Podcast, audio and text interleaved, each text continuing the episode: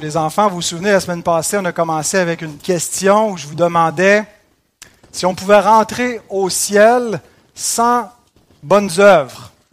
Rappelez-vous, c'était quoi la réponse? Oui, Baptiste, encore? Ça dépend. On peut rentrer sans bonnes œuvres. Il y avait d'autres mains levées derrière. Il faut s'excuser à Dieu, c'est vrai, mais ça, euh, il faut se repentir. Mais après ça, s'il n'y a aucune bonne œuvre, est-ce que c'était suffisant? On a dit, derrière, euh, j'ai oublié le nom de ta fille, je m'excuse, euh, Christophe. Elle ne voulait pas lever la main, elle avait levé la main, elle a changé d'idée. Des autres enfants, est-ce que si on n'a pas de bonne, bonne œuvre, on peut rentrer au ciel quand même? Non, toi, tu as déjà répondu, toi, ça suffit. Alors, on avait dit que euh, on ne peut pas être sauvé par nos œuvres. Hein, ce n'est pas nos œuvres qui nous sauvent. Ce n'est pas parce qu'on est obéissant. Ce n'est pas parce qu'on fait la volonté de Dieu qu'on garde ses commandements. Il n'y a rien qu'on peut faire pour être sauvé. Mais si on n'a pas de bonnes œuvres, ben, ça montre qu'on n'est pas sauvé. Et donc, on ne peut pas être sauvé sans les bonnes œuvres. Ça en prend. Et le, le texte de ce matin continue avec cette même idée-là. À quoi ça ressemble les bonnes œuvres des croyants? Qui ne les sauvent pas. Ce n'est pas les œuvres qui les sauvent, mais qui montrent qu'ils sont sauvés. Alors, les enfants, je vais commencer en vous lisant le paragraphe de notre confession de foi, que vous probablement vous connaissez tous par cœur. Ça va être votre lecture de chevet. Le chapitre 11, paragraphe 2, qui dit ceci. C'est le, paragraphe, le chapitre 11, ça parle de la doctrine de la justification. Comment un pécheur peut être juste aux yeux de Dieu? Comment est-ce que Dieu nous déclare juste. Et le chapitre 11 explique toute cette doctrine-là, que c'est par la foi seule qu'on peut être juste aux yeux de Dieu. Mais écoutez ce que le paragraphe 2 ajoute. La foi qui reçoit le Christ et sa justice et s'en remet à lui est le seul moyen d'obtenir la justification. Ça, c'est le contraire de la condamnation, la justification. Elle ne se trouve cependant pas seule dans la personne justifiée, mais s'accompagne de toutes les autres grâces salutaires. Ah, on est justifié par la foi seule, mais la foi n'est jamais seule. Elle s'accompagne des autres grâces salutaires. Ce n'est pas une foi morte, mais une foi qui œuvre par l'amour.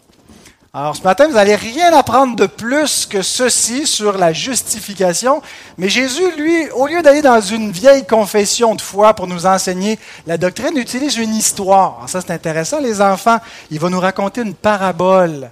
Alors ça va être très facile d'écouter la parole de Dieu, parce que ça va être une petite histoire avec des moutons, euh, des boucs qui vont être dans l'histoire, puis un grand jugement, puis il y en a qui vont être lancés dans le feu, et d'autres qui vont aller dans le vert pâturage pour l'éternité. Alors voici comment Jésus nous raconte la justification en parabole. Matthieu 25, si vos Bibles sont prêtes. Matthieu 25, versets 31 à 40. La parabole va jusqu'à la fin de Matthieu 25, mais euh, on va la couper en deux. On va garder l'autre moitié pour la semaine prochaine. On va s'arrêter au verset 40 plutôt que d'aller jusqu'à, c'est quoi, 46, je pense, jusqu'à la fin du chapitre? Je l'ai pas mis dans mes notes. Alors, on va s'arrêter à, à 40. Lorsque le Fils de l'homme viendra dans sa gloire avec tous les anges, il s'assiera sur le trône de sa gloire. Toutes les nations seront assemblées devant lui. Il séparera les uns d'avec les autres, comme le berger sépare les brebis d'avec les boucs et il mettra les brebis à sa droite et les boucs à sa gauche.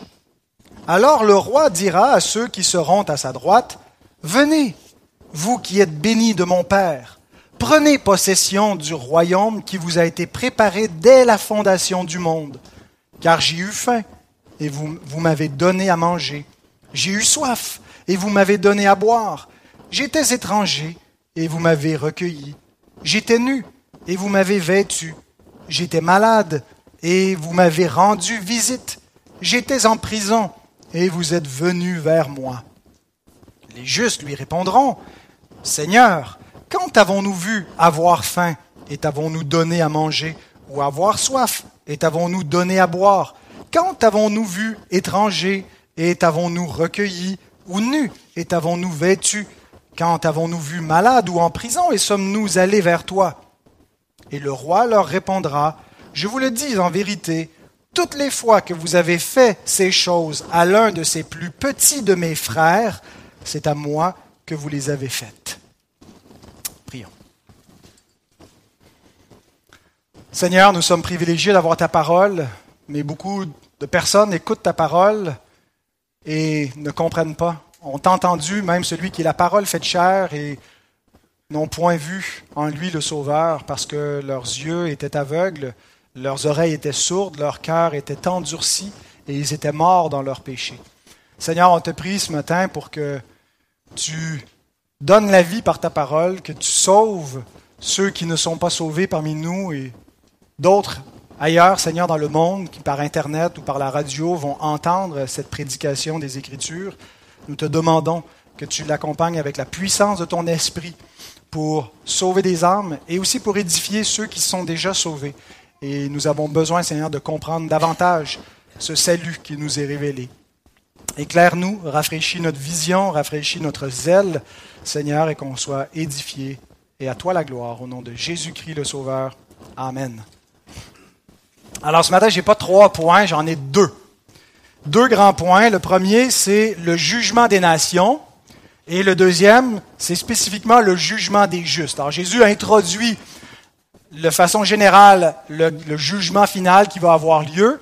Et ensuite, le traite en deux étapes. On commence avec le jugement des justes pour ensuite passer au, au jugement des injustes, des pécheurs, des boucs, qui sont représentés ici par les boucs, euh, alors ce matin, on va se limiter seulement au, jugement des justes et j'aurai quelques sous-points que je vous annoncerai euh, rendus au jugement des justes.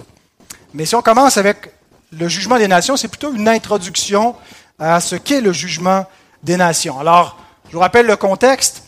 Les disciples avec le Seigneur sont partis depuis plusieurs semaines de la Galilée pour arriver à Jérusalem. Il y a un grand festival, ça va être la Pâque. Et euh, tout le monde s'attend à ce que c'est là où va avoir lieu un peu le, couronnement du Messie, parce qu'eux croient qu'ils ont trouvé le Messie. En fait, le croient et c'est la vérité.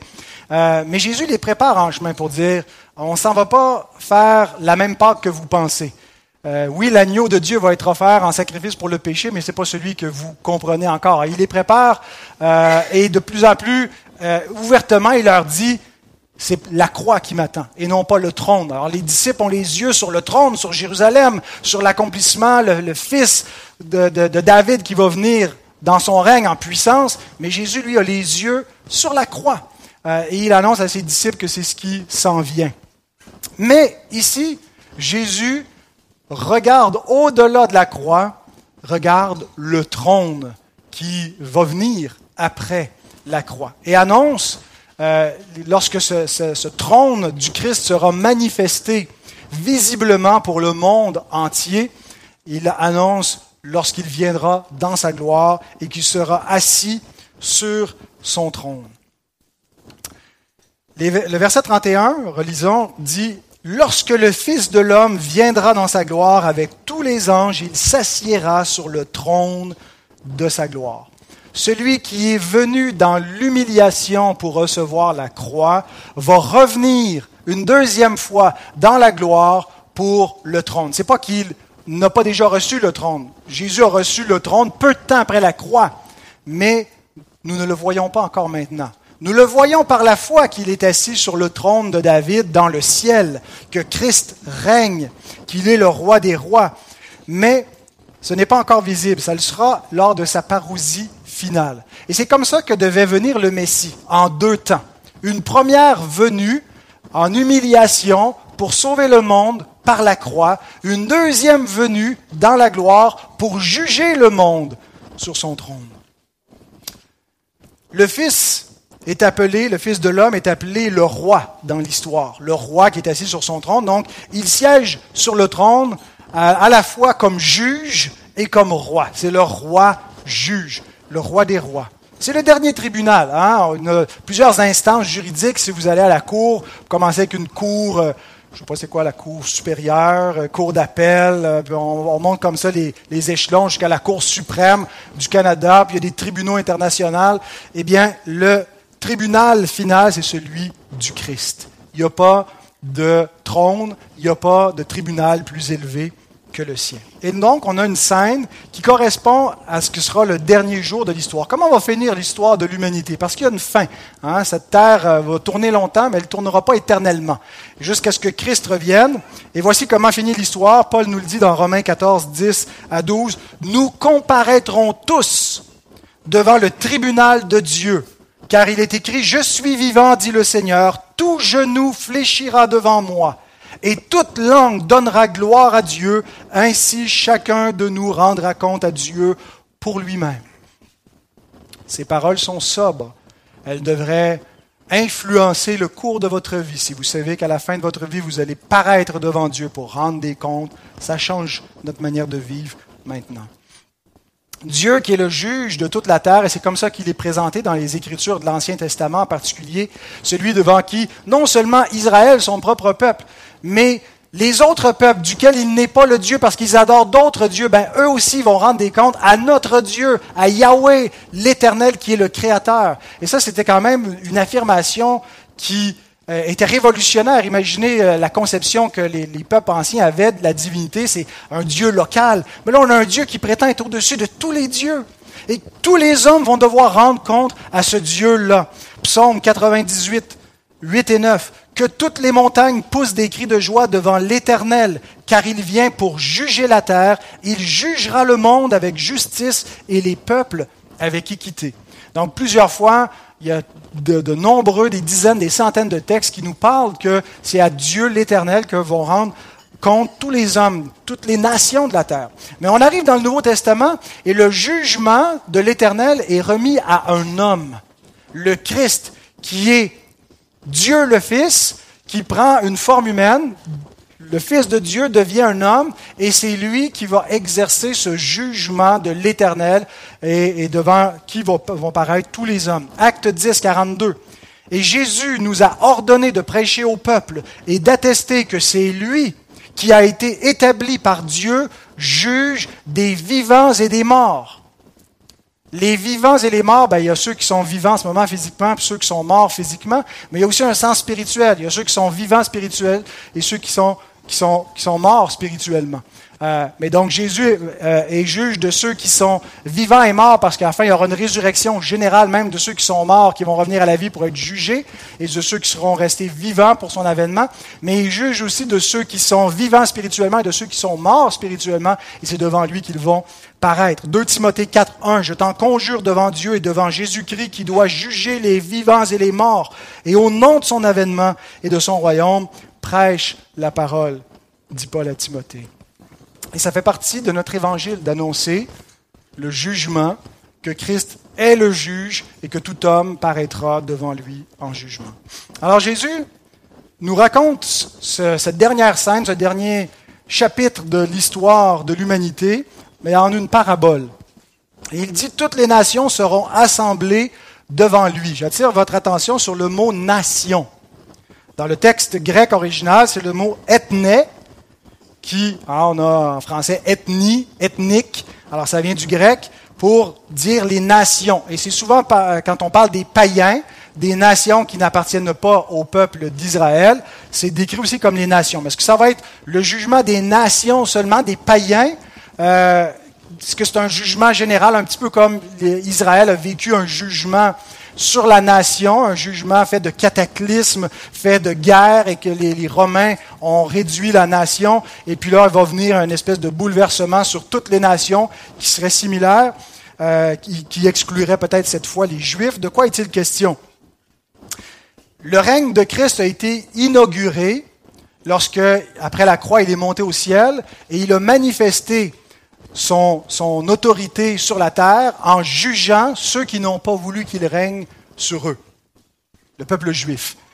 Euh, Jésus a annoncé d'avance que Jérusalem serait détruite, que le temple serait détruit et que ce serait une vindicte de la part du Messie, que ce serait lui qui viendrait en puissance sur les nuées, signe de jugement, et ce jugement s'est déjà accompli. En l'an 70, euh, on n'a pas vu Jésus apparaître sur le ciel, mais théologiquement, c'est ce qui est arrivé lorsque dans sa providence, il a utilisé la puissance des Romains pour châtier le peuple juif, comme Dieu l'a fait dans le passé avec les Babyloniens ou les Assyriens pour châtier son peuple.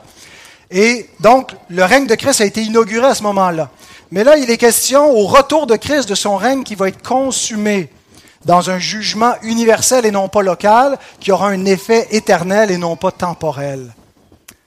Et il y a un, rapport entre ce premier jugement que le Christ a fait venir au début de son règne sur Israël et ce dernier jugement que le Christ va amener sur le monde entier.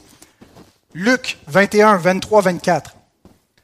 Le jugement typologique d'abord sur Israël. Malheur aux femmes qui seront enceintes et à celles qui allaiteront en ces jours-là, car il y aura une grande détresse dans le pays et de la colère contre ce peuple. Ils tomberont sous le tranchant de l'épée, ils seront emmenés captifs parmi toutes les nations et Jérusalem sera foulée aux pieds par les nations. Et là, on arrive au jugement eschatologique jusqu'à ce que les temps des nations soient accomplis, jusqu'à ce que ce jugement qui est tombé sur Israël soit transposé et devienne le tour des nations. Et c'est maintenant ce que Jésus nous présente, le jugement des nations. Le jugement des nations, c'est le jugement final de tous les hommes, incluant les Juifs. Il ne faut pas contraster le jugement des nations par rapport à ceux qui ne sont pas les païens, les juifs, en disant les juifs ont déjà été jugés euh, en l'an 70 et donc euh, ça sera juste les païens cette fois. Euh, on a peut-être l'idée ici d'un jugement général, un jugement collectif, comme c'était le cas pour Israël. C'était pas spécifiquement chacun qui s'est présenté devant le trône du Christ, mais c'était des bouleversements de guerre et de, toutes sortes de, euh, conséquences que le, Seigneur a fait retomber sur le peuple juif, mais c'est un jugement collectif. Mais ici, à la fin, ça va être plutôt un jugement individuel. Et j'ai aimé cette note de la, Bible d'études, la, la, Biblical Theology Study Bible de la NIV, qui dit le terme grec ethné, qui est un neutre pluriel, semble d'abord indiquer que les groupes ethniques ou les peuples seront jugés collectivement comme si ça va être juste un espèce de jugement collectif et non pas individuel. Mais en réalité, Jésus séparera les gens. Et là, le mot grec, c'est autos, eux, masculin pluriel, les uns d'avec les autres, ce qui renvoie au jugement personnel de chaque individu. Le jugement dernier, je ne pense pas, sera un bouleversement de la terre. Il peut peut-être y avoir des, des, événements similaires, de guerre, de famine, de bruit de guerre, mais le texte, des textes qui précèdent nous disent que ça va être la vie normale. Comme au temps de Noé, les, les, hommes mangeaient, buvaient, se mariaient, mariaient leurs enfants. Ils se doutèrent de rien jusqu'à ce que Noé entre dans l'arche. Et ça va être comme ça la vie jusqu'à ce que le jugement vienne. Le jugement en question va être plutôt un jugement individuel, de passer devant le trône du Seigneur et pas des bouleversements cosmologiques. Et c'est à ce moment-là où les hommes voudront fuir devant la colère de l'agneau. Pas tant parce que euh, le, ils craignent juste pour leur, euh, leur vie, puis on a peur de souffrir dans un monde qui est en train de s'autodétruire, mais parce qu'ils viennent en jugement, ils prennent conscience de leur condition pécheresse, ils n'ont rien pour fuir et se dérober au regard de Dieu et il résulte un jugement éternel. L'humanité entière, à ce moment-là, sera classée en deux catégories, des brebis et des boucs. J.C. Rowell, au siècle dernier, de deux siècles pratiquement, écrit ceci, Il n'y aura plus de distinction entre les rois et les sujets, ou les maîtres et les serviteurs, ou les différents groupes ecclésiastiques. Il ne sera plus question de rang ou de dénomination, car les premières choses auront disparu. La grâce ou l'absence de grâce, la conversion ou la non-conversion, la foi ou l'absence de foi seront les seules distinctions au dernier jour. C'est quoi qui différencie les brebis des boucs? Sont-ils des croyants ou non? Ont-ils reçu la grâce de Dieu ou non? Sont-ils sauvés où sont-ils perdus? La race, le statut social, le genre, peu importe, n'a plus aucune incidence, aucun impact. Tout ce pourquoi les hommes vivent à contribuer à, nourrir leur image, à accumuler des richesses. Tout ça n'aura aucun, aucune importance. La seule chose qui va compter, c'est ceux qui sont des brebis ou des boucs. Et c'est maintenant que cette distinction-là déjà commence à apparaître. Voyez, ils ne deviennent pas des brebis et ils ne deviennent pas des boucs. Ils sont identifiés pour ce qu'ils sont. Ce n'est pas un procès pour déterminer, c'est un verdict qui déclare ce que les hommes sont. Et c'est maintenant qu'on peut devenir ce qu'on n'est pas. Si vous n'avez pas reçu la grâce de Dieu, il est encore temps. Ce n'est pas encore le jour de la colère de l'agneau. C'est le jour de la grâce que l'agneau vous offre. Alors Jésus utilise une image commune de l'époque, le berger qui sépare les brebis des boucs. Pendant le jour, on laissait l'un et l'autre paître ensemble dans les prés. Il n'y avait pas de problème à ce que les brebis soient mélangées avec les boucs. Cependant, le soir, les boucs ne supportaient pas le, le, froid de la nuit. Il fallait les rentrer dans la bergerie, mais on pouvait laisser les brebis à l'extérieur. Et donc, il y avait un tri qui se faisait à l'arrivée de la nuit. Alors Jésus utilise cette image-là du tri que les gens connaissaient à l'époque, le pâturage qui est composé de deux, deux animaux différents va être, euh, être à la fin. Ben, il compare la fin de l'histoire de cette façon-là. Un grand berger qui va venir trier les humains en deux catégories. Ça nous rappelle la parabole du blé et de l'ivraie alors que le blé et l'ivraie vont croître ensemble jusqu'à la moisson, et c'est seulement lorsqu'ils vont être moissonnés qu'il y aura un tri qui sera fait entre les deux. La séparation, donc, entre brebis et bouc se fait parce qu'il y a deux jugements qui résultent. Le jugement des brebis à sa droite et le jugement des boucs à sa gauche. Ce qui nous amène à notre deuxième point, le jugement des justes. Et il y a quatre choses que j'aimerais dire concernant le jugement des justes. Les brebis, mais après ça, ils ne sont plus appelés les brebis, ils sont appelés les justes. Les brebis, c'est pour illustrer ceux finalement qui appartiennent à Christ, mais on quitte la scène des prairies, la scène de la bergerie pour passer finalement au jugement. Puis on a affaire à des personnes, et puis euh, ils sont appelés les justes en raison, non pas tant, je dirais, de leur justification, mais des œuvres qu'ils pratiquent qui sont les œuvres des justes. Quatre points que je voudrais dire les concernant. L'entrée par grâce dans le royaume, au verset 34. Le rôle des œuvres au jugement, versets 35 et 36. Le caractère des justes, versets 37 à 39 et la famille du roi. Verset 40.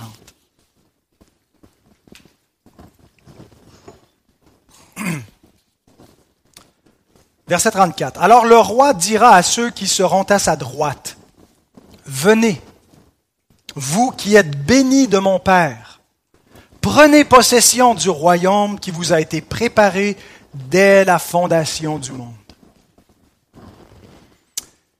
Alors ici, nous avons plusieurs indications dans ce seul verset que l'entrée dans le royaume de Dieu se fera par la grâce, sur la base de la grâce et non pas du mérite. Qu'on ne peut pas mériter sa place, mais qu'elle est donnée gratuitement, cette place, et c'est le verset 34 qui est la clé de l'interprétation pour la suite, parce qu'après ça, ça donne l'impression que c'est les œuvres qui donnent la base pour entrer dans ce royaume préparé dès la fondation du monde. Mais si on interprète bien le verset 34, on va bien interpréter le reste. On commence par l'entrée dans le royaume. Sur quelle base est-ce qu'ils entrent? Sur la base de la grâce. Qu'est-ce qui nous dit ça qu'ils entrent sur la base de la grâce? Parce qu'après ça, il y a un jugement sur la base des œuvres. Ben, regardez certains éléments. Vous qui êtes bénis de mon Père. Le mot bénir, eulogéo, euh, ce sont, euh, c'est synonyme de ceux qui ont reçu une grâce de ceux qui ont été bénis. Quand on est béni, hein, on reçoit quelque chose qu'on ne mérite pas. C'est une bénédiction. C'est la faveur de Dieu, une faveur qui n'est pas méritée ou méritable. Ça réfère à la gratuité du salut. Donc, il désigne les héritiers comme des gens bénis de Dieu. Ensuite, il dit prenez possession du royaume, mais littéralement, c'est hériter le royaume. Voici votre héritage. Bien, un héritage, peut-être qu'on peut le perdre, mais on ne peut pas le gagner. On ne peut pas le mériter. L'an passé, Caroline et moi, on est allés faire nos, testaments Euh, et puis là, après ça, on a expliqué à nos enfants un peu qu'est-ce qui se passerait si on mourrait. Ils ont bien hâte qu'on meure maintenant euh, pour se séparer, ce qu'ils vont avoir. Non, je pense pas qu'ils ont hâte. Mais euh, ils comprennent que ce qu'ils vont recevoir à notre mort, ils l'auront pas gagné. Hein, c'est un héritage, c'est ce qui appartient à leurs parents. Notre héritage, c'est un autre qui l'a gagné, c'est Christ. On est ses co-héritiers et l'héritage, donc, ne peut pas être mérité. C'est donné. C'est donné à ceux qui sont de la famille. Donc, c'est reçu, c'est gratuit. Donc, si on hérite, ben, on n'a pas mérité. Ça ne va pas ensemble. Et troisième raison, et c'est la raison décisive, c'est qu'ils héritent quoi? Le royaume qui vous a été préparé dès la fondation du monde. Alors on peut voir ici un peu une idée générale du plan de Dieu avant la fondation du monde. Dieu veut préparer un royaume pour le donner, mais plus spécifiquement, je pense qu'il est question de ceux pour qui il a été préparé dès la fondation du monde, avant la fondation du monde. Il est question de l'élection inconditionnelle avant la fondation du monde. Parce que non seulement le royaume a été préparé avant la fondation du monde, mais il a été préparé spécifiquement pour certains héritiers. Et nous croyons, c'est ce que nous confessons comme Église réformée baptiste, à l'élection inconditionnelle. Que si nous avons choisi Dieu au cours de notre vie, c'est d'abord parce qu'il nous avait choisis avant la fondation du monde. Que notre foi dans le temps est l'écho de son élection dans l'éternité. Nous l'aimons parce qu'il nous a aimés le premier. Et Dieu n'a pas tenu compte de ce que nous allions faire. Il n'a pas regardé dans le futur en se disant, ah, ah, ah, ah, je vois qu'il va être, euh, il va être bon, il va, il va me choisir, il va avoir la foi, donc je vais l'élire. Parce que Paul nous dit dans Romains 9, 11, lorsqu'il applique la doctrine de l'élection à Jacob et à Ésaü, car les enfants n'étaient pas encore nés, ils n'avaient fait ni bien ni mal, afin que le dessein d'élection de Dieu subsiste, sans dépendre des œuvres, et par la seule volonté de celui qui appelle. C'est ce que veut dire la grâce. Être sauvé par grâce, c'est par le libre choix de Dieu, selon le bon plaisir de Dieu. Et c'est vrai non seulement de Jacob et Ésaü, qui avant qu'il soit né, qui ait fait bien ou mal, Dieu avait déjà jeté son dévolu sur Jacob et non pas sur Ésaü, mais c'est appliqué à tous ceux qui croient en Christ. Vous croyez en Christ parce que Dieu vous a choisi avant la fondation du monde. Dieu a pensé à vous avant même que vous pensiez parce que vous n'étiez pas. Dieu a voulu que vous existiez, puis a voulu que vous apparteniez à sa famille et vous a préparé un royaume avant la fondation du monde. Et voici comment l'Écriture l'applique à tous les croyants. Éphésiens 1, versets 4 à 6. En lui, Dieu nous a élus avant la fondation du monde pour que nous soyons saints et irréprochables devant lui. Il nous a prédestinés dans son amour à être ses enfants d'adoption par Jésus-Christ selon le bon plaisir de sa volonté, pour célébrer la gloire de sa grâce dont il nous a favorisés dans le bien-aimé. C'est quoi le but? Pourquoi il m'a élu moi? Pour glorifier sa grâce, pour qu'on soit des trophées de sa grâce. On ne mérite pas. Non, exactement. Vous êtes des pécheurs, vous êtes des incompétents pour vous sauver. C'est ce que Dieu nous dit. Et je veux manifester ma grâce en vous. Et c'est pour ça qu'il nous a choisis. Alors l'entrée dans le royaume se fait par la grâce a été déterminé avant notre naissance. La grâce est le fondement. Maintenant, pourquoi est-ce que le jugement, lui, est fondé sur les œuvres? C'est ce qu'on va voir dans le deuxième point, le rôle des œuvres au jugement, verset 35-36. Car j'ai eu faim et vous m'avez donné à manger. J'ai eu soif et vous m'avez donné à boire. J'étais étranger et vous m'avez recueilli. J'étais nu, vous m'avez vêtu. J'étais malade et vous m'avez rendu visite. J'étais en prison et vous êtes venu vers moi. D'abord, le premier mot sur lequel il faut s'arrêter, c'est le mot car. Gar en grec. Car, qui est une euh, préposition qui peut être causative ou descriptive. Le car peut te dire pourquoi il en est ainsi ou te, décrire, te donner la description, l'explication. Il y a une différence vitale entre les deux. La différence entre un salut par les œuvres et un salut par la grâce. Le salut par la grâce ne dit pas qu'il n'y a pas d'œuvre, mais te dit que tes œuvres ne sont pas la base, c'est pas à cause de tes œuvres. Tu es sauvé par la grâce pour des œuvres que Dieu a préparées d'avance. Alors le cœur ici vient décrire ceux qui ont reçu la grâce. Pourquoi moi? Ben voici l'évidence que tu as été choisi de Dieu. Donald Carson confirme que cette exégèse-là est la bonne. Il dit la raison de l'admission dans le royaume dans cette parabole est plus, est plus démonstrative que causale. Autrement dit, c'est un quart démonstratif et non pas un quart causatif. John Gill, avant Carson savait faire de l'exégèse lui aussi, écrit Ces œuvres et la suivante ne sont pas mentionnées, et les suivantes ne sont pas mentionnées comme des causes de la préparation du royaume pour eux, ou de leur droit à celui-ci, ou de leur mise en possession de celui-ci, mais comme description de leur caractère et comme témoignage et preuve de la grâce de Dieu en eux. C'est la seule façon de réconcilier ce que l'Écriture nous dit sur un salut gratuit par la grâce sans les œuvres au moyen de la foi et de la nécessité des bonnes œuvres. C'est un quart descriptif et non pas causatif. Autrement dit, Jésus ne décrit pas comment ils sont devenus les héritiers du royaume, mais ce qui prouve qu'ils le sont. Parce que voyez-vous, si vous avez bien reçu la grâce de Dieu, la grâce de Dieu non seulement pardonne et rend héritier, mais elle transforme. Quelqu'un qui prétend avoir reçu la grâce de Dieu et qui n'est pas sanctifié, ben, il n'est pas justifié non plus. Il ne verra pas le Seigneur. Il se trompe lui-même. Il a compris la logique du salut, il a compris la bonne aubaine, et puis il a fait la, mécanique de croire dans son intelligence, mais il n'a pas vraiment reçu la grâce de Dieu, parce que recevoir la grâce de Dieu, c'est plus qu'accepter une doctrine intellectuellement. C'est recevoir le Saint-Esprit. C'est être converti, c'est recevoir un cœur nouveau, devenir une nouvelle créature il y a des fruits à ça.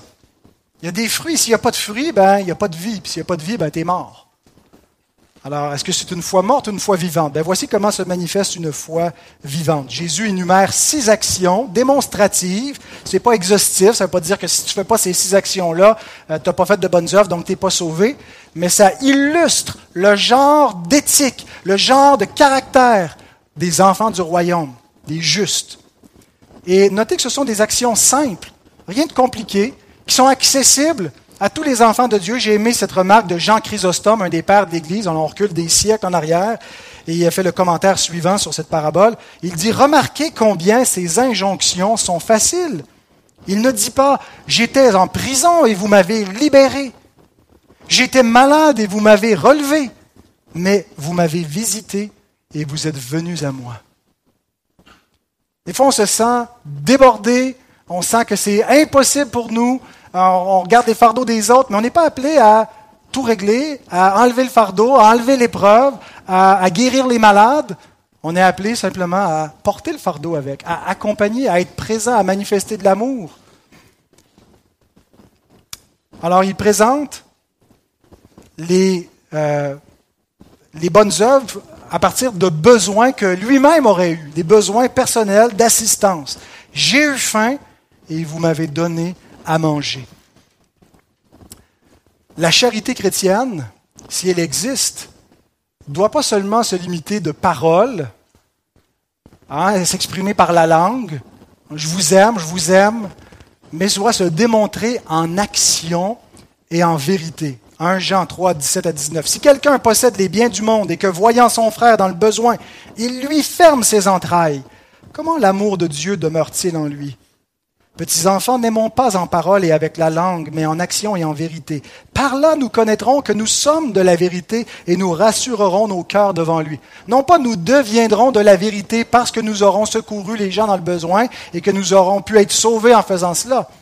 Mais nous allons démontrer que nous sommes de la vérité en agissant comme celui qui est la vérité, Christ, qui de riche qu'il était s'est fait pauvre pour nous enrichir par sa pauvreté en se dépouillant lui-même pour nous sauver. Alors, il n'est pas question ici de dire, bon, on va faire un système de redistribution dans l'Église, il faut que tout le monde ait le même salaire, fait que les riches, apportez tout ce que vous avez, on va redistribuer ça également. Ceux qui sont dans, l'abondance, gloire à Dieu, mais ils ne devraient pas avoir une attitude où ils pensent que c'est juste pour eux.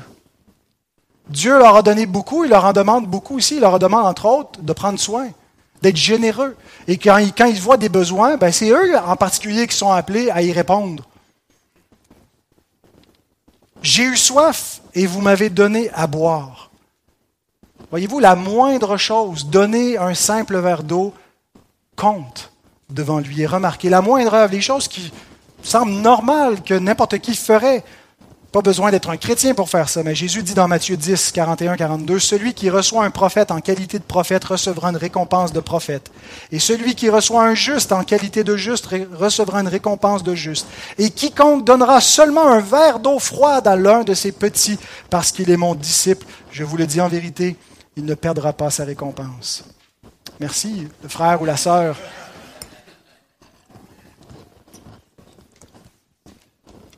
J'étais étranger et vous m'avez recueilli. Vous savez, n'est-ce pas, que les standards d'hospitalité du Proche-Orient ancien étaient extrêmement élevés? C'était quelque chose de sacré. Mais ça ne devrait pas être quelque chose qui est juste caractérisé par une époque ou par une région géographique, mais ça devrait caractériser les chrétiens de tout lieu, de tout temps, d'exercer l'hospitalité.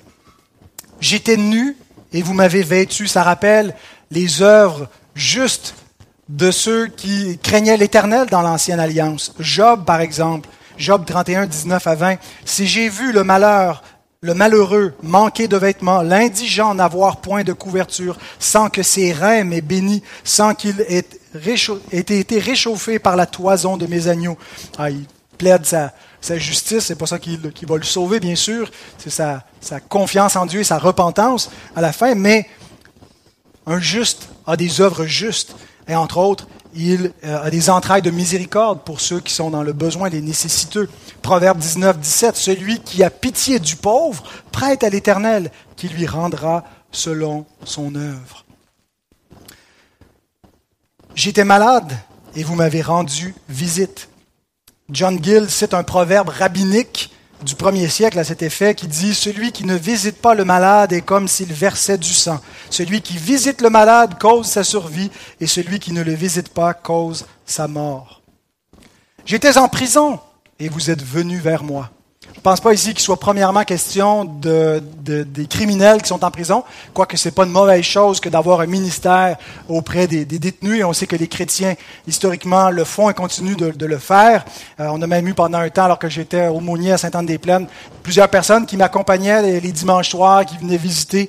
Euh, mais euh, je pense qu'ici, il est plutôt question de chrétiens persécutés, emprisonné, comme c'était le cas de l'apôtre Paul, euh, et qui nous dit, par exemple, dans euh, l'épître aux Philippiens, qui est une des épîtres de la captivité, parce qu'il l'a écrite en prison, J'ai tout reçu, et je suis dans l'abondance, et j'ai été comblé de bien en recevant par Épaphrodite ce qui vient de vous comme un parfum de bonne odeur, un sacrifice que Dieu accepte et qui lui est agréable. Hein, la belle église de Philippe qui prenait soin du pasteur Paul et qui le visitait en prison, qui l'assistait par les biens. Mais n'allons pas penser que tout était parfait au premier siècle, parce que Paul écrit dans une de ses dernières épîtres, la deuxième épître à Timothée, au chapitre 4, verset 16, dans ma première défense, alors qu'il devait paraître devant les autorités romaines, personne ne m'a assisté, mais tous m'ont abandonné. Que, que cela ne leur soit point imputé. Parfois, les chrétiens manquent de courage, manquent de guts, manquent d'intégrité, de fidélité nos œuvres sont imparfaites, mais ces mêmes chrétiens l'ont visité à d'autres moments, l'ont soutenu. il ne faut pas juste dire parce que si euh, un bon moment donné on a des manquements, si un moment donné on voit ce qu'on fait pas, qu'on se dit ben, on ne doit pas être des chrétiens. On a des œuvres, on n'a pas des œuvres parfaites, on n'a pas toujours une surabondance. Il y a des stades de notre vie, on peut en avoir plus, moins, des personnes qui en ont plus que d'autres, mais le Père nous émonde pour qu'on porte davantage de fruits. Mais, frères et sœurs, les témoignages historiques dans tous les siècles, depuis 2000 ans, témoignent de, l'œuvre bienfaisante des chrétiens dans le monde pour secourir les malades, pour secourir les malheureux, les nécessiteux, les pauvres, et combien d'œuvres de charité continuent d'exister, comment on s'occupe d'orphelins partout dans le monde. Il y a tant de ministères qui viennent en aide à, toutes sortes de personnes, aux enfants à naître, aux, personnes âgées. Alors, c'est un, une, une évidence de la grâce de Dieu dans son Église. Mais attention, on pourrait regarder ça et s'enorgueillir, euh, se faire une, euh, la, gloire des chrétiens en se comparant, en se disant on fait mieux que tel et tel groupe, euh, mieux que les, les, les, les, séculiers qui, qui, prêchent pourtant la justice sociale, mais qui doivent légiférer la générosité pour que les gens donnent 30 sous parce qu'ils n'arrivent pas à être généreux. Tandis que nous, ben, on, le fait, euh, on le fait de bon cœur, généreusement, mais ce n'est pas l'attitude que les chrétiens devraient avoir vis-à-vis de leurs bonnes œuvres. Et ça nous amène au caractère des justes. Troisième remarque sur leur jugement. Versets 37 à 39, le caractère des justes. Les faux chrétiens conçoivent de l'orgueil vis-à-vis de leurs œuvres. Mais les justes, lorsqu'ils se rendent compte qu'il y a de l'orgueil dans leur, euh, quand ils sont fanfarons, quand ils sont euh, euh, prétentieux, ben, ils devraient se repentir. Parce que Jésus nous dit comment on doit pratiquer notre justice dans le sermon sur la montagne. Gardez-vous de pratiquer votre justice devant les hommes pour en être vus. Autrement, vous n'aurez point de récompense auprès de votre Père qui est dans les cieux. Donc, lorsque tu fais au monde, ne sonne pas de la trompette devant toi comme font les hypocrites dans les synagogues et dans les rues afin d'être glorifiés par les hommes. Je vous le dis en vérité, ils ont leur récompense. Mais quand tu fais l'aumône, que ta main gauche ne sache pas ce que fait ta droite, afin que ton aumône se fasse en secret, et ton Père qui voit dans le secret te le rendra. Alors les justes, n'essaie pas de fanfaronner ou de euh, d'être vus. En tout cas, euh, on sait qu'il y a une petite partie de nous, des fois, qui tire de l'orgueil des bonnes œuvres, mais on le, on le confesse. Et euh, la main gauche ne sait pas ce que fait la droite. Non plus que un, autre, un autre aspect de leur caractère, c'est qu'ils ne mettent pas leur confiance dans leurs œuvres, contrairement aux faux chrétiens, ou contrairement à ceux qui ne sont pas des justes, ceux qui, euh, qui pratiquent soi-disant des bonnes œuvres, mais pas parce qu'ils connaissent Dieu, pas parce qu'ils connaissent l'amour de Dieu. On a de telles personnes dans, le même sermon sur la montagne, Matthieu 7, 22, 23. Plusieurs me diront en ce jour-là, Seigneur, Seigneur, n'avons-nous pas prophétisé par ton nom? N'avons-nous pas chassé des démons par ton nom? Et n'avons-nous pas fait beaucoup de miracles par ton nom Alors je leur dirai ouvertement, je ne vous ai jamais connu. Retirez-vous de moi, vous qui commettez l'iniquité. Ma compréhension de ce texte, c'est que ces gens-là mettent leur foi dans leurs œuvres. Regardez ce qu'ils plaident au jugement. Ils plaident tout ce qu'ils ont fait. Ils ne plaident pas tout ce que Christ a fait. Ils ne plaident pas ce que Christ a accompli pour leur salut. Leur confiance, c'est ce qu'ils ont fait pour leur propre justice. Dit, je vous ai jamais connu. Celui qui fait la volonté de mon Père entrera dans les cieux, et la volonté du Père pour entrer dans les cieux, c'est qu'on croit en celui qui l'a envoyé. Pas qu'on mette notre confiance dans des œuvres qui ne peuvent pas nous sauver. Alors, les croyants ne mettent pas leur confiance dans leurs œuvres. Ils savent que leurs œuvres ne peuvent pas les sauver. Pourtant, ils en font en abondance. Pourquoi est-ce qu'ils en font si ces œuvres-là ne peuvent pas les sauver? S'ils sont déjà sauvés puis que ça ne peut pas garantir davantage leur, salut au ciel, c'est peut-être juste parce qu'ils veulent beaucoup de récompenses. Euh, pourquoi est-ce qu'ils font des bonnes œuvres si ça ne les sauve pas? Jésus décrit un peu leur réaction. Ah, plutôt, quand Jésus décrit leur réaction, il décrit euh, la nature des bonnes œuvres des croyants, comme passant inaperçus à leurs propres yeux. Quand avons-nous vu avoir faim, avoir soif, ainsi de suite? Que ta main droite ne sache pas ce que fait ta gauche, c'est comme quelque chose de normal, qui suit son cours, comme une réponse normale à la grâce reçue, et non pas comme quelque chose de méritoire dans un système euh, de salut par les œuvres, et je le fais parce que je veux gagner ma place au ciel, et je le fais donc finalement, ultimement, par amour pour moi. Je le fais pour mon salut. Non, c'est pas pour ça, c'est par amour pour Dieu. L'amour de Dieu qui a changé leur cœur et qui leur permet d'aimer leur prochain. Donc, ils le font comme quelque chose de normal qui est la réponse normale à la grâce qu'ils ont reçue et qui passe inaperçu à leurs propres yeux. Knox Chamberlain, il écrit Ils ont agi par amour de Dieu et du prochain plutôt que par espoir d'obtenir une récompense. Et leurs œuvres, il les voit comme étant bien imparfaites et indignes d'être remarquées. Lorsque vous avez fait tout ce que vous aviez à faire, dites, nous sommes des serviteurs inutiles. Dieu n'a pas besoin de nous. Et c'est comme ça, en fait, qu'on se voit. On le sait que Dieu n'a pas besoin de nous. On le sait qu'on est des serviteurs inutiles que Dieu utilise. John Gill, à nouveau, il écrit cette réponse, la réponse des justes. Quand avons-nous vu avoir faim, ainsi de suite? Cette réponse vient en partie de ce qu'ils les ont oubliés, leur main gauche ne sachant pas ce que leur main droite avait fait, ce qui montre qu'ils n'avaient aucune confiance dans leurs œuvres et qu'ils ne comptaient pas sur elles pour être justifiés devant Dieu et acceptés par lui. Elles étaient hors de vue et hors d'esprit. Leur seule confiance était dans la personne, le sang, la justice et le sacrifice du Christ. Aussi, rougissent-ils et s'étonnent-ils de l'attention que celui-ci porte à leur pauvre service, qu'ils savent si imparfait, et ils sont toujours prêts à se considérer comme des serviteurs inutiles. Avez-vous l'impression que ça décrit un peu comment vous vous sentez? Que vous faites, de votre mieux pour essayer d'être des chrétiens, fidèles à Dieu, chercher à lui obéir, à pratiquer le bien quand vous en avez l'occasion, mais vous dites c'est tellement insignifiant. Ça fait tellement pas vraiment de différence, puis ça ne mérite même pas d'être souligné. Ben, pourtant, il dit même un verre d'eau. Vous ne perdrez pas votre récompense, va être noté par le roi. Alors, le roi, justement, répond à leurs questions au verset 40. La dernière remarque sur la famille du roi. Le roi leur répondra, je vous le dis en vérité, toutes les fois que vous avez fait ces choses à l'un de ces plus petits de mes frères, c'est à moi que vous les avez faites.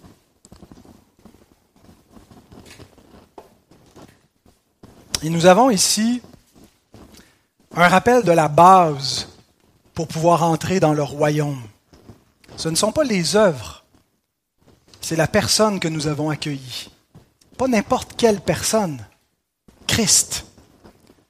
Qui va pouvoir entrer dans le royaume? Ceux qui ont accueilli Christ. Comment tu sais que tu as accueilli Christ? Il n'est plus sur la terre. Tu ne l'as jamais rencontré en personne. Tu le sais parce que tu as accueilli celui qui l'a envoyé.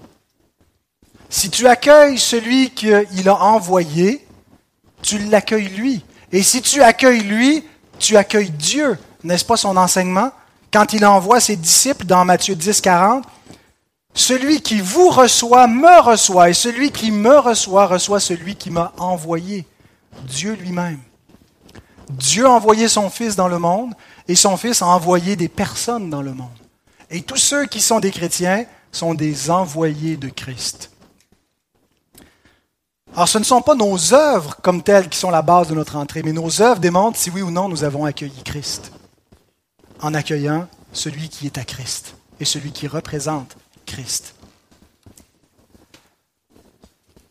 Mais certains ont utilisé cette parabole, je me souviens pas si longtemps avec la crise des migrants, d'avoir lu un article, je ne sais plus si c'était dans la presse ou le devoir, qui citait ce texte-là de Matthieu 25 en disant, euh, voilà ce que nous avons à faire, même le Christ euh, nous dit que c'est le chemin de la vie éternelle. Hein, vous m'avez recueilli quand j'étais euh, étranger, il faut donc accueillir tous les, les migrants. Et je laisse de côté la, la controverse politique parce qu'il y a des opinions divergentes parmi les chrétiens euh, comme parmi le monde sur ces, problématiques sociales. Et je ne pense pas qu'on doive fermer les yeux sur cela, mais ce n'est pas l'objet ce matin d'adresser cela. Mais on sait qu'il existe beaucoup de chrétiens aussi qui sont plutôt animés d'une justice sociale que de la justice du royaume. Ce qui les intéresse, c'est la justice d'ici-bas. Et pour eux, c'est ça l'essence du christianisme. Le christianisme, se résume à la charité, à faire du bien, à l'exercice de la justice sociale, à euh, réparer les injustices passées, réparer les erreurs des générations et des chrétiens passés, du racisme et de, du sexisme et bientôt de, l'homophobie, des choses comme cela, où finalement euh, les chrétiens doivent euh, en quelque sorte mériter leur ciel par cette justice-là qu'ils pratiquent. Et donc, ceux qui interprètent le texte ainsi lisent dans le plus petit de mes frères un dénominateur commun général qui est tout être humain. Notre rôle, finalement, c'est d'exercer, euh, ben, c'est de devenir, euh, devenir de, faire mieux que le gouvernement dans l'aide donnée aux pauvres, dans l'aide donnée aux malades, dans l'aide donnée aux vieux, l'aide donnée aux enfants, euh, d'exercer la justice sociale, de pratiquer des bonnes œuvres. Euh, ce serait ça notre, notre rôle. Et sans distinction, euh, chrétien, non chrétien, c'est pas important parce que les frères de Jésus, c'est tout le monde. Il s'est fait, il s'est fait homme, donc il est devenu le frère de tout genre humain, de tout le genre humain. J'aimerais juste dire quelque chose en réponse à cette notion que c'est en cela que se résume le christianisme et que c'est à cela, premièrement, que nous sommes appelés, non pas à croire quelque chose, pas à croire une doctrine, mais faire des œuvres. Paul écrit ceci dans 1 Corinthiens 13, verset 3. Quand je distribuerai tous mes biens pour la nourriture des pauvres, quand je livrerai même mon corps pour être brûlé, si je n'ai pas l'amour, cela ne me sert à rien. Ben oui, mais tu as juste à le faire avec amour, puis ça va être bon. Non, mais Paul ne parle pas de l'amour comme le monde parle de l'amour. La Bible nous enseigne que si tu n'es pas une nouvelle créature, tu ne peux pas avoir l'amour. Parce que pour avoir l'amour, il faut avoir connu et reçu son amour. Que ce que le monde appelle amour, c'est pas l'amour de Dieu. L'amour de Dieu consiste pas dans cet amour que les hommes connaissent. L'amour de Dieu consiste en ce qu'il a donné son Fils pour nous sauver, pour mourir pour nos péchés. Et recevoir l'amour de Dieu, c'est croire en son Fils. Et c'est après ça essayer de vivre comme lui pour sa gloire. Et si quelqu'un n'a pas ça, peu importe ses bonnes actions, comment il prend soin de sa famille, comment il prend soin de son prochain, c'est vain. Parce que c'est pas l'amour. C'est pas dire que c'est vain sur le plan humain. Bien sûr que si quelqu'un le fait pas, on va lui dire prends-toi en main, puis prends ta famille en main, puis occupe-toi de ce que tu as à faire. Mais c'est vain pour rentrer au ciel. Ça n'a pas de valeur et ce n'est pas en ça l'essence du christianisme les bonnes œuvres que Paul décrit ici, l'amour en question, c'est l'amour qui procède d'un cœur régénéré qui le fait pas juste parce que c'est la bonne chose à faire.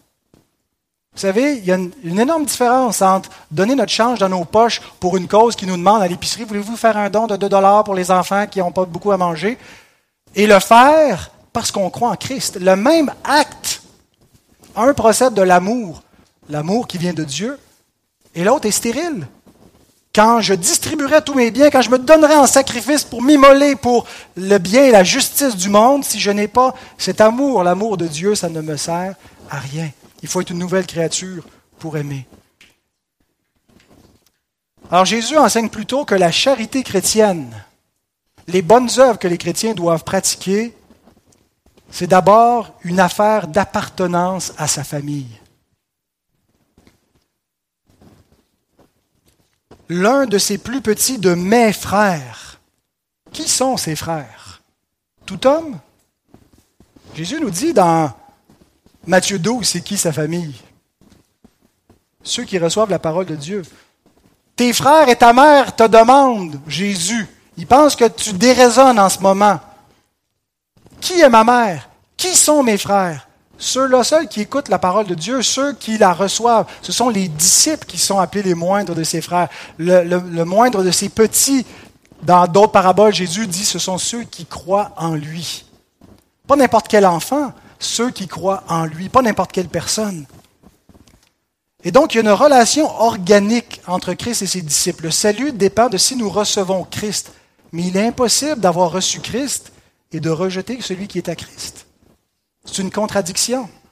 C'est comme de prétendre d'aimer Dieu et de ne pas aimer son frère, de ne pas aimer son prochain. Il y a une relation organique entre le premier grand commandement et le deuxième qui lui est semblable, mais qui lui est semblable parce que s'il n'est pas là, notre profession dans le premier grand commandement est fausse. Le premier grand commandement, c'est tu aimeras le Seigneur ton Dieu de toute ta pensée, de toute ta force, de toute ton âme et ton prochain comme toi-même. Ça va ensemble. Si nous n'avons pas cette euh, façon d'aimer notre prochain, nos prétentions d'aimer Dieu sont fausses. Maintenant, ça peut s'appliquer à tout prochain.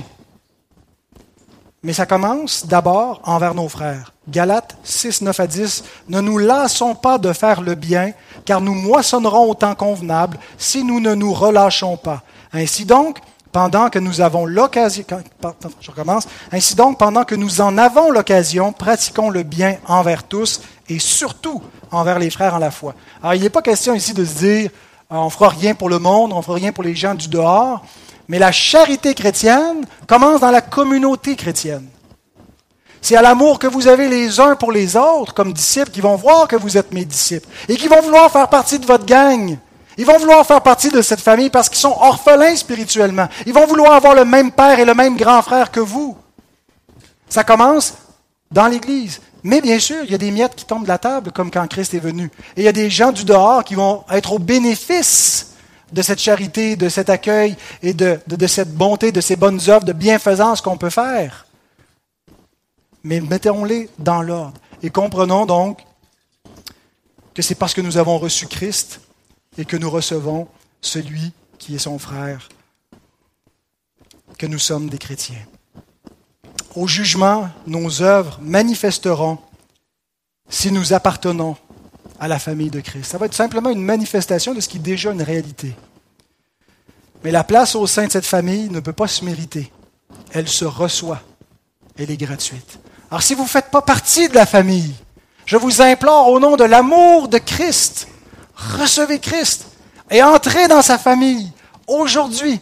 Vous ne pouvez pas mériter votre place, vous ne pouvez pas la gagner, vous pouvez juste la recevoir gratuitement.